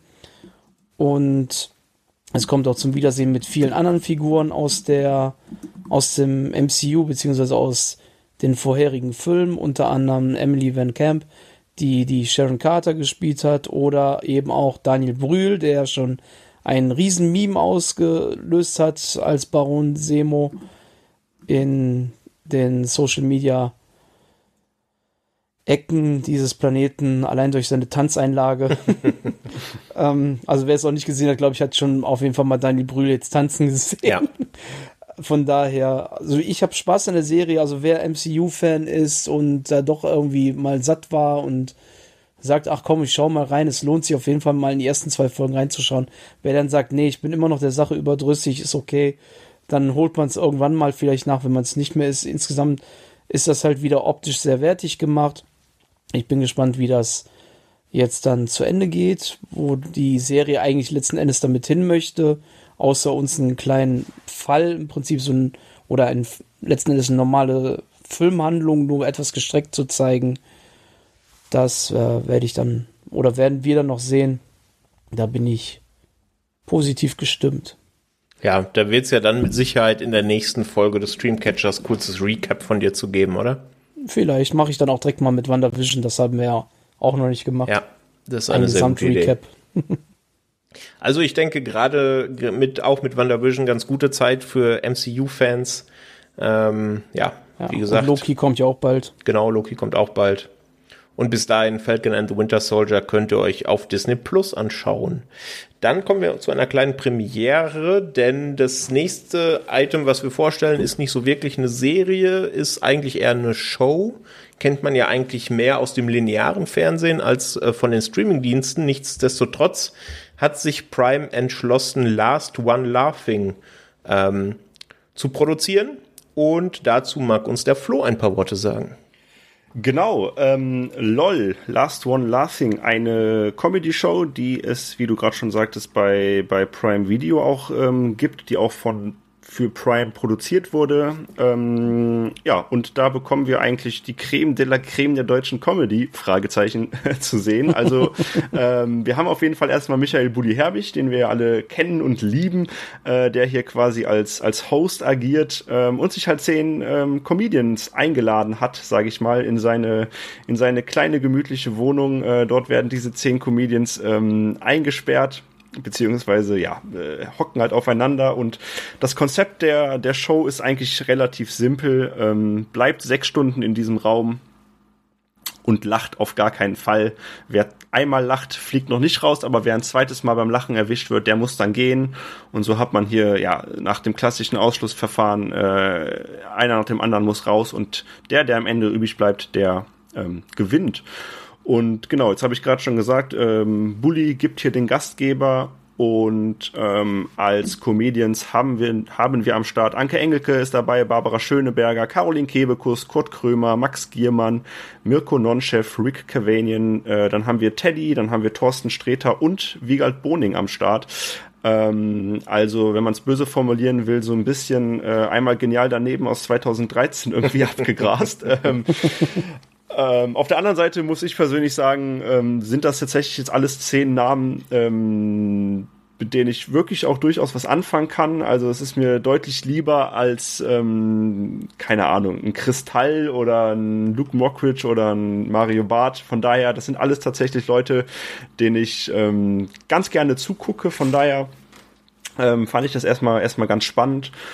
Und ja, so haben wir eben diese, diese sechs Episoden, ähm, in denen dann dieses, diese Comedians auch dann äh, Zeit haben, ihre eigenen Nummern irgendwie aufzuführen und die anderen eben zum Lachen zu bringen. Ähm, und äh, wer vielleicht auch so ein bisschen Twitter verfolgt, äh, der wird auch vielleicht gemerkt haben, dass die Serie doch sehr, sehr gut ankommt. Ähm, die wird von sehr, sehr vielen Leuten sehr, sehr abgefeiert. Hm, Habe ich zumindest so in, in meiner Wahrnehmung das Gefühl. Ich muss sagen, bei mir hat es nur teilweise funktioniert. Ähm, Äh, es gab hier und da wirklich Momente, wo ich mich echt fremdgeschämt habe, wo ich auch überhaupt nicht verstanden habe, ähm, warum mich das jetzt zum Lachen bringen soll oder warum das auch die, die zehn Kandidaten da drin zum Lachen bringen soll.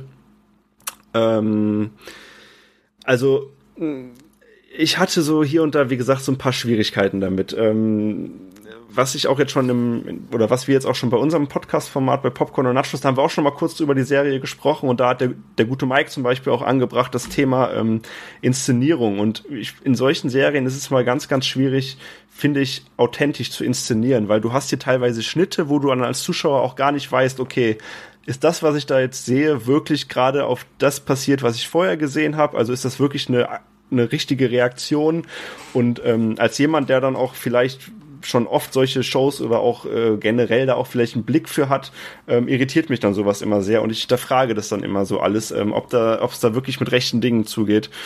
Ähm, von daher kann ich mich so diesem ganz großen Hype da nicht anschließen. Ähm, aber ja, es war eine, es ist eine nette, eine nette Abwechslung, sage ich mal. Ich weiß nicht, wie geht's da euch? Oder ich glaube, Krischi, du hast es ja auch gesehen, oder? Ja, ich hätte es auch geguckt. Ähm, ich weiß, was du meinst, auch mit dem Fremdschämen.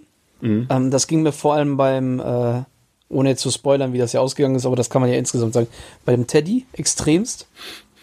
Ähm, das ist nicht mein Humor, den der da macht. Eigentlich ist das meiste, was da aufgeführt wurde, nicht so ganz mein Humor. Ich konnte maximal über Mirko Nonchef lachen, aber ich lache seit meiner Kindheit über Mirko Nonchef, weil der Typ einfach ein Grimassen-Körperklaus äh, in Perfektion ist. Und mich das halt gut anspricht. Andere, die waren da gefühlt ja eh nur Statisten und konnten da ja nicht wirklich was zeigen. Was mich letzten Endes bei der Sendung richtig gut zum Lachen gebracht hat, war nicht mal ansatzweise die Gags, sondern wirklich diese Fratzen, die die gezogen haben, um nicht zu lachen.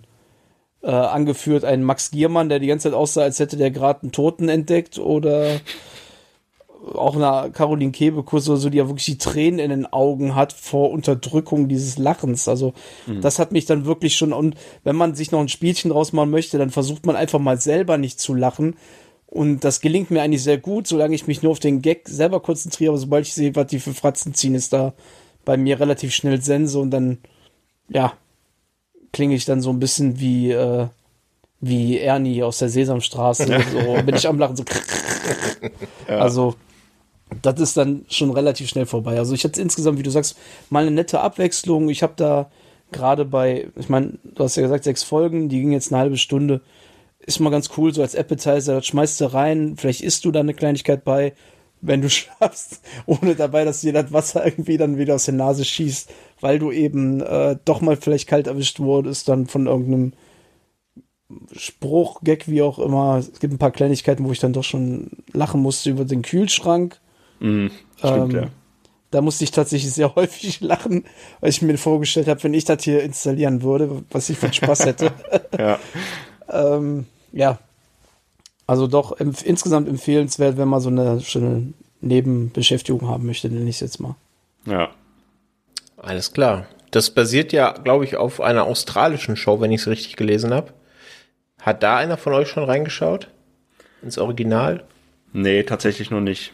Meine Frau hat äh, kurz es angeklickt, jetzt ist, hängt es halt in meiner Watchlist. Mhm. Äh, das heißt, ich habe die ganze Zeit dieses Rebel Wilson, die ist ja dort der Host. Mhm. Und äh, die ja sehr lasziv da über eine Couch gelehnt hängt und sonst kannte sie wohl keinen und meinte, dass das äh, bei ihr schon mal nicht funktioniert, weil es halt komplett auf Englisch ist und deutschen Untertitel, wo ich dann gesagt habe, was hast du denn jetzt erwartet, dass sie das hier extra synchronisieren?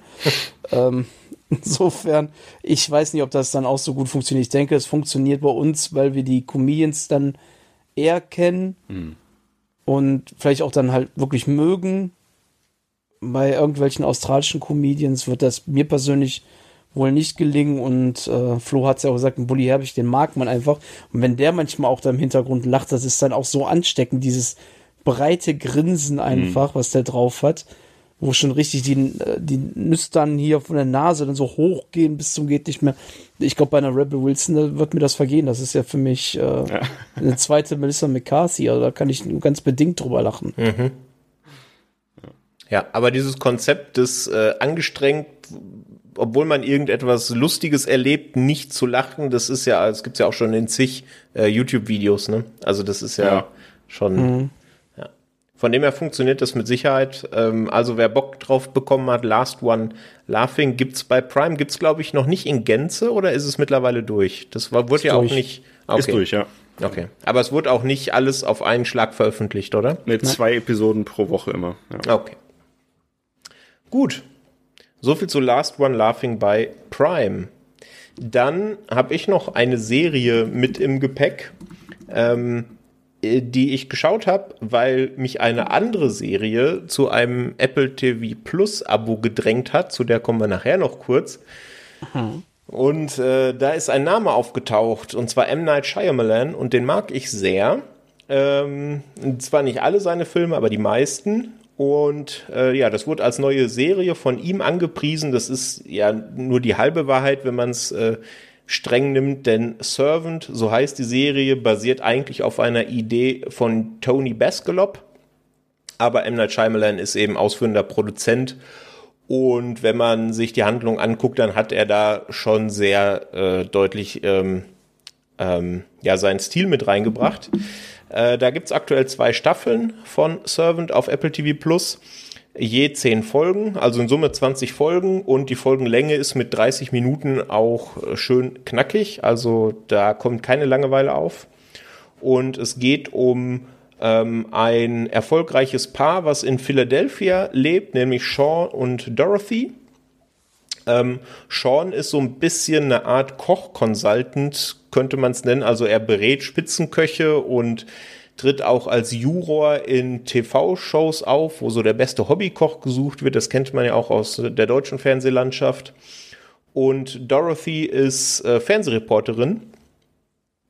Und durch eine Tragödie, die man am Anfang von der Serie gar nicht so richtig greifen kann, ähm, kommt ihr 13 Wochen alter Sohn Jericho ums Leben. Und in der ersten Folge der ersten Staffel sieht man, wie sie ihre Trauer äh, damit versuchen in den Griff zu bekommen, dass sie so eine sehr lebensnahe Puppe, äh, Babypuppe ähm, eben so behandeln, als wäre es noch ihr Sohn. Gerade für Dorothy scheint das eben notwendig zu sein, damit sie überhaupt mit der Trauer umgehen kann. Ähm, und die Handlung beginnt quasi, als dieses Paar eine Nanny ähm, einstellt, Liane, die äh, soll eben auch so tun, als sei es ein echtes Baby, damit Dorothy eben mit ihrem Schmerz umgehen kann. Und sie verhält sich äh, merkwürdigerweise auch so, als sei es ein echtes Baby, auch wenn Dorothy gar nicht hinschaut. Und am Ende der ersten Folge sieht man dann, wie plötzlich in dem Kinderbettchen nicht mehr die Puppe liegt, sondern ein lebendiges Baby. Und damit endet dann quasi die erste Folge und die Serie geht los und wird dann zu einer Mischung aus Drama und Mystery-Serie. Also wie gesagt, äh, äh, der Shyamalan-Stempel, der ist da recht deutlich. Äh, jede Folge endet auch mit einem schönen Cliffhanger. Also man bleibt da auf jeden Fall dran. Man will wissen, wo kommt denn jetzt das Kind her? Was hat's mit dieser ziemlich merkwürdigen jungen Nanny da auf sich? Und was ist da eigentlich mit ihrem echten Sohn äh, Jericho passiert, dass der eben so früh aus dem Leben geschieden ist? Und in der ersten Staffel ist es eben noch sehr ernst und man versucht eben diese Geheimnisse zu ergründen. Und in der zweiten Staffel gibt es so ein bisschen tonalen Umschwung und da kommt so ein bisschen mehr, ja, lustige Szenen und lustige Begegnungen mit rein. Da spielt dann auch äh, Dorothys Bruder eine größere Rolle.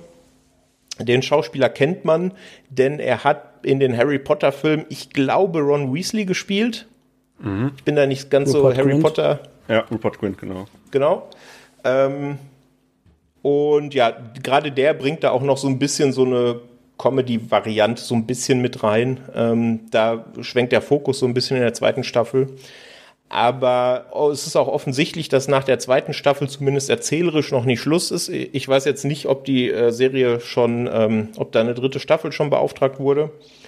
Aber auch wenn mir die erste Staffel deutlich besser gefallen hat als die zweite, habe ich da auch Bock, weiter dran zu bleiben, weil ich glaube, da steckt eine gute Idee hinter und hat auch ein paar echt sehr, sehr starke Szenen.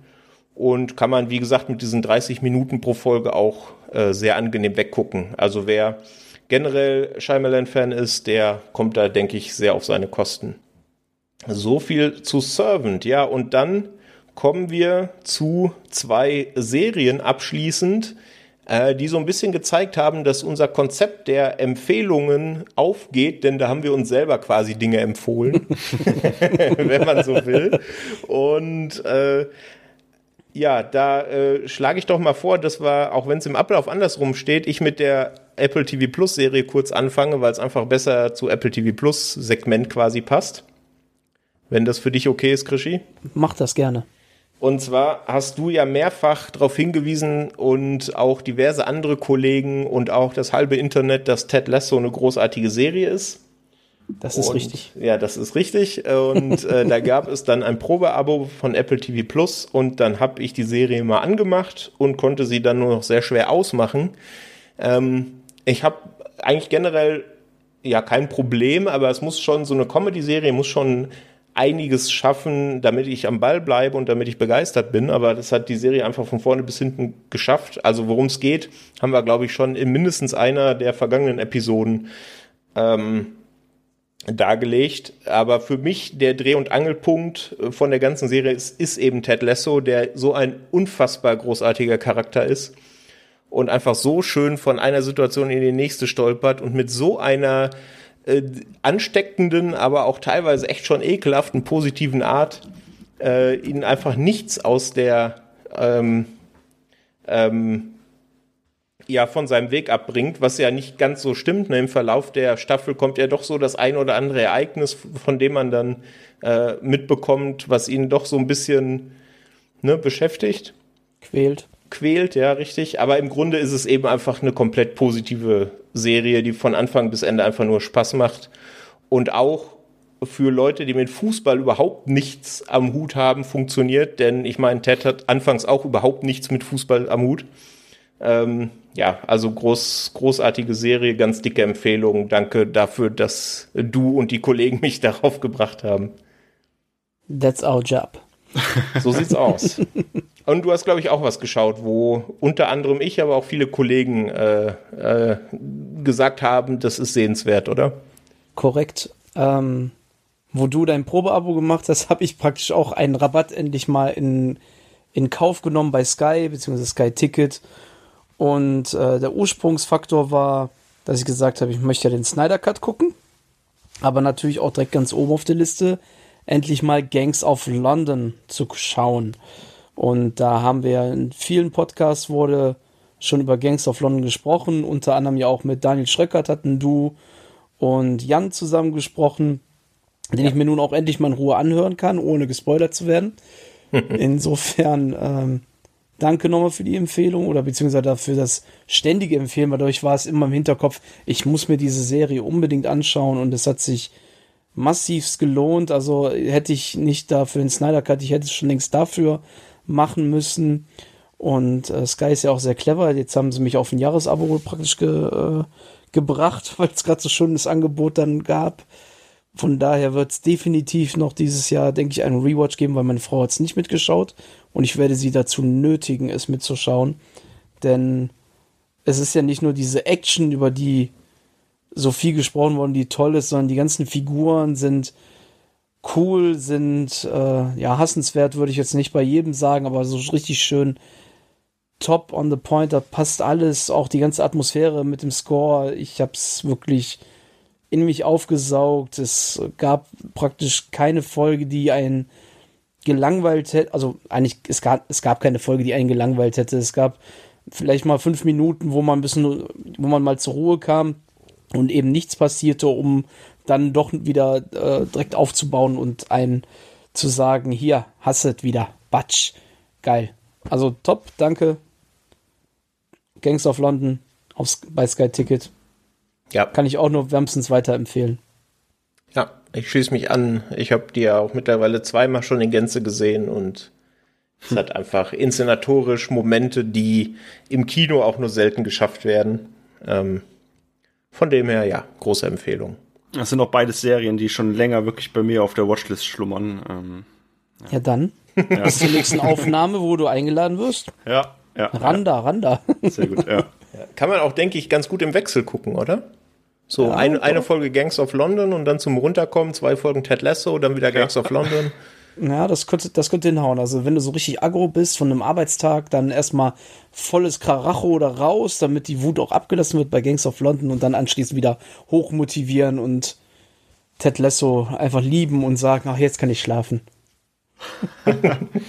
Der Tag war doch gut. ja. Wunderschön. Okay. Ich würde sagen, damit hätten wir es soweit. Was meint ihr? Ja, wunderbar. Ich denke Fast. und hoffe, da waren ein paar Empfehlungen für euch dabei. Aber wie wir es ja mittlerweile in 2021 schon gewohnt sind, wollen wir natürlich euch nicht entlassen, ohne ein kleines Quiz zu veranstalten, bei dem ihr natürlich äh, gerne mitmachen dürft.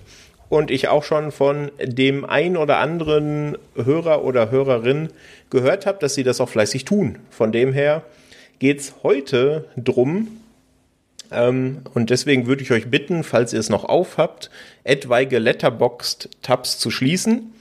Und zwar geht es so ein bisschen in die Letterboxd-Richtung, was ja äh, für uns alle so die Plattform ist, auf der wir Filme loggen ähm, und uns auch informieren. Und zwar sortiert Letterboxd Filme ja ganz gerne nach der Film Popularity. Und Film Popularity ist so ein eigene, eigener Wert, den Letterbox berechnet anhand von, wie oft wurde der Film angeguckt, wie oft wurde der Film geliked, wie oft erscheint der Film in Listen. Also so ein bisschen der aggregierte Wert, wie populär ist denn ein Film. Und da habe ich mir mal die Filme rausgesucht, die ab Anfang 2020 ähm, produziert wurden also quasi im aktuellen Jahrzehnt produziert und die anhand von der Film Popularity bei Letterboxd geordnet. Also äh, nicht unbedingt die Einspielergebnisse spielen da eine Rolle, sondern mehr so die soziale Interaktion mit dem Film, wenn man so möchte, auf der Plattform. Und da habe ich eben die Top 10. Und vom Modus würde ich es vorschlagen, machen wir es so wie bisher auch ähm, dass ihr abwechselnd Filmtitel nennt und wenn sie in der Top 10 vorkommen, bekommt ihr einen Punkt und dürft weitermachen. Wenn nicht, ist der jeweils andere dran. Und ich würde sagen, wenn es ja zwei Durchläufe gibt, äh, bei dem keiner von euch einen Film richtig geraten hat, dann äh, beenden wir das Ganze. Passt das so für euch? Ja. Ja. Ich muss es gerade erstmal sacken lassen. also von Anfang 2020 bis jetzt Mhm. Populäre Filme bei Letterboxd. Es sind, eine Frage noch. Ja, bitte. Also produziert, wir reden davon, wenn hinter dem Film 2020 steht, also nicht 2019 entsprechend ein also wenn ein Film da steht 2019, ist er auch nicht mit da drin. Genau, richtig, ja. Gut, noch, nur noch mal sicher sein, weil genau. dann fällt schon, fallen schon zwei raus, die genau. ich gewusst hätte. Also in den Klammern muss 2020 oder 2021 stehen. Okay. Ähm, in Summe gibt es bei Letterbox aus diesen zwei Jahren 31.598 Filme, also die Auswahl ist groß genug. Und ja, Gast First würde ich sagen, Flo, was ist denn dein erster Pick? Ähm, ja, mein erster Pick, über den Film haben wir heute gesprochen. Ähm, deswegen würde ich sagen, Zack Snyder's Justice League. Mist, wäre mein erster gewesen. Zack Snyder's Justice League ist nicht dabei. Oh. Habe ich ja Schwein gehabt. Kommt auf Platz Sowas um die 16, 17, sowas in der Richtung. Ah, okay, okay. Aber nicht in den Top 10. Krischi, deine erste Antwort? Oh, ja gut, Flo hat sie praktisch schon gerade gesagt. Jetzt muss ich erstmal überlegen, was könnte meine erste Antwort noch sein. Äh, Popularity 2020. Ich sag jetzt mal, oh, ob das jetzt so stimmt. Ich sag jetzt mal Midsommer. Obwohl, der könnte auch 2019, glaube ich, gewesen sein. Das äh. ist richtig, Midsommer ist nicht dabei. Mist. Flo, dein zweiter Pick. Ähm, der zweite Film, der mir eingefallen wäre, wäre dann Tenet. Vollkommen richtig, auf Platz 2 Tenet. Herzlichen Glückwunsch, erster Punkt und du darfst weitermachen. Ach so, ähm, oh Gott, jetzt muss ich mir überlegen, was haben wir denn im Jahresrückblick alles so besprochen? 2020. Oder 2021. Ja, oder 2021, wobei, ja, ja. Wobei da natürlich die Frage ist, ob jetzt schon genug Zeit äh, geflossen ist, dass der schon in so vielen Listen auftaucht. Aber ich sag einfach mal Bad Boys for Life. Nein, Bad Boys for Life ist nicht dabei. Entdecke ich auch zumindest in den Top 20 nicht. Okay. Krischi, dein nächster Pick? Ich sag jetzt mal, ist zwar kein Film, aber ist der bei Letterbox WandaVision? Nee, es sind tatsächlich auch Filme.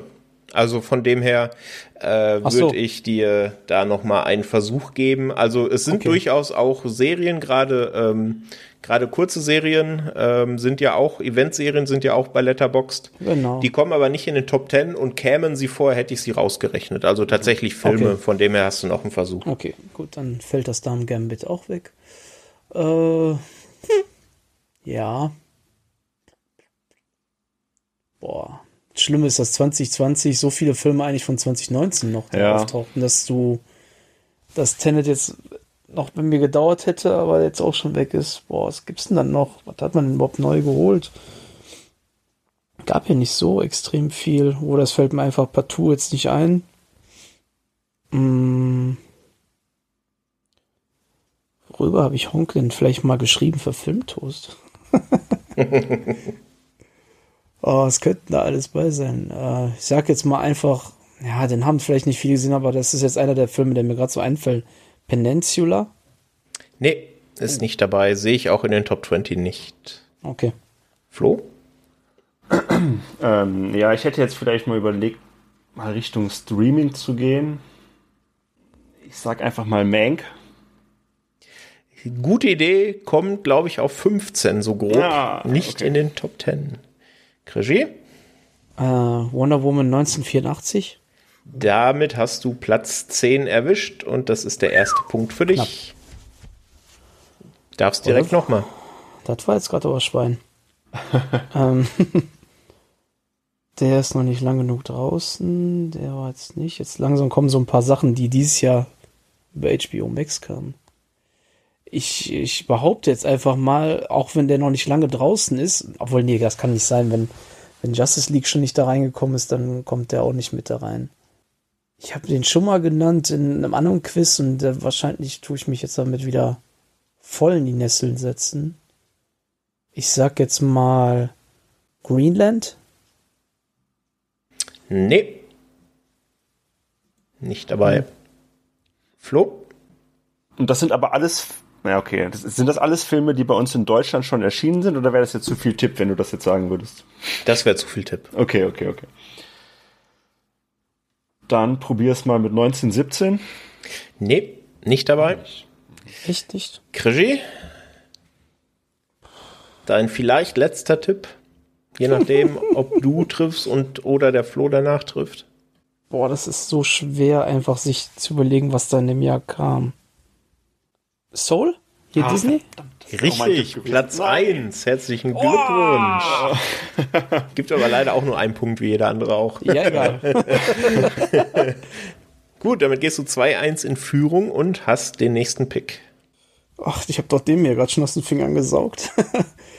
ähm, ich behaupte jetzt mal, jetzt wenn wir schon eh bei Disney sind, Mulan. Nein. Ah, okay. Flo?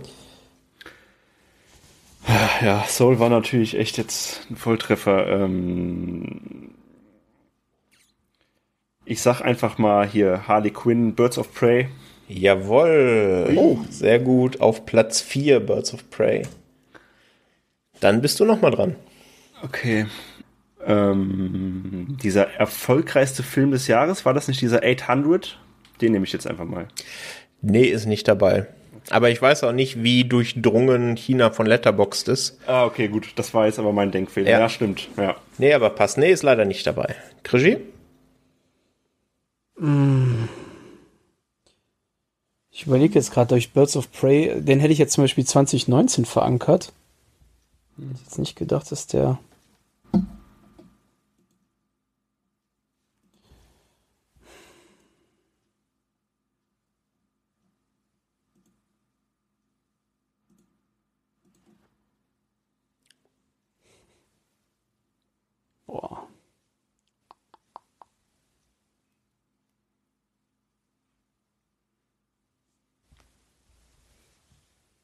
Mein Gott, das ist heute echt schwer. Ich, ich würde würd sagen, anhand äh, des ausgeglichenen Stands von 2 zu 2 und der vorangeschrittenen Zeit würde ich sagen, jeder hat noch einen Versuch. Außer ihr, einer von Das- euch trifft, dann geht's natürlich genau noch eins weiter. Ja, es ist legitim. ähm, richtigen Knallerfilm.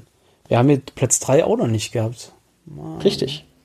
Das heißt, wir müssten ja irgendwas haben, was rauskam, vielleicht noch am besten vor der Corona-Zeit, wobei, hm, Zeit ist schon vergangen, Birds of Prey hatte bestimmt nicht damit zu tun.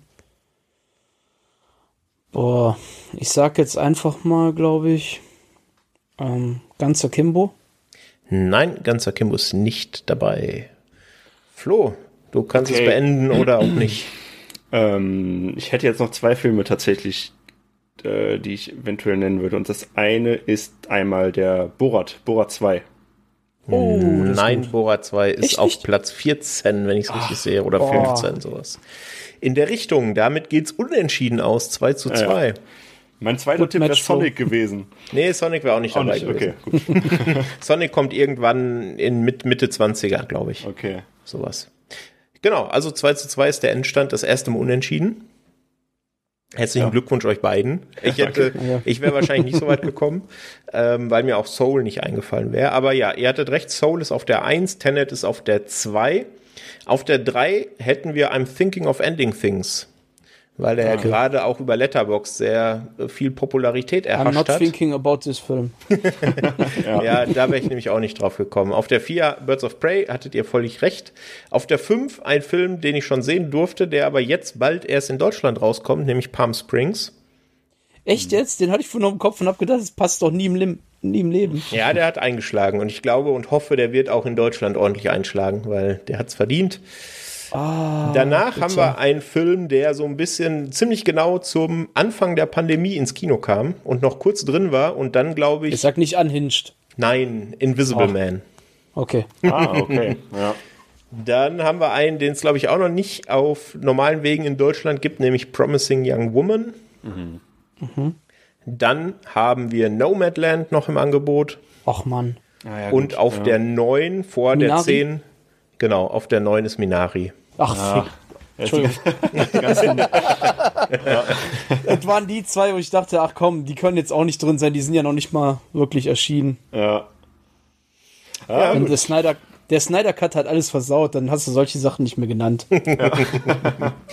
so sieht's aus. Ja, gut.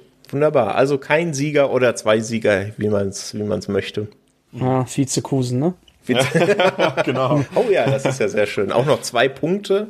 Ja. Mhm. Großartig. Aber ja, das Thema Fußball schneiden wir heute besser nicht an, ähm, weil da äh, bin Warum ich auf der nicht? Verliererseite. das machen wir mal woanders oder wann anders. Genau. Okay, cool. Dann würde ich sagen, machen wir einen Strich drunter oder habt ihr noch was auf dem Herzen? Nein. Nee, alles super. Alles super. Ja, danke nochmal, dass ich kommen durfte. Also immer wieder gerne auch. Ähm, ich würde mal behaupten, wir laden dich heute mal wieder gerne ein. Oder, Krischi? Auf jeden, immer. Sowieso. ja, hat großen Spaß gemacht. Besten Dank euch beiden. Und ich hoffe, euch, liebe Hörerinnen, hat es auch Spaß gemacht. Ähm, ich hoffe, da war der ein oder andere Tipp dabei. Äh, lasst es uns gerne mal über Social Media wissen. Ähm, auch ob euch die, die Struktur vom Podcast, die wir ja hier 2021 ein bisschen geändert haben, ob die für euch passt. Lasst auch gerne Bewertung da auf iTunes, da freuen wir uns sehr drüber. Äh, das bringt tatsächlich auch der Reichweite unseres Podcasts viel. Deswegen besten Dank für alle, die es schon gemacht haben. Und ja, dann bleibt uns nicht mehr viel zu sagen, außer schaut Filme, Serien, nutzt Streaming und wir hören uns mit Sicherheit sehr bald wieder. Bis dahin. Tschüss. Ciao.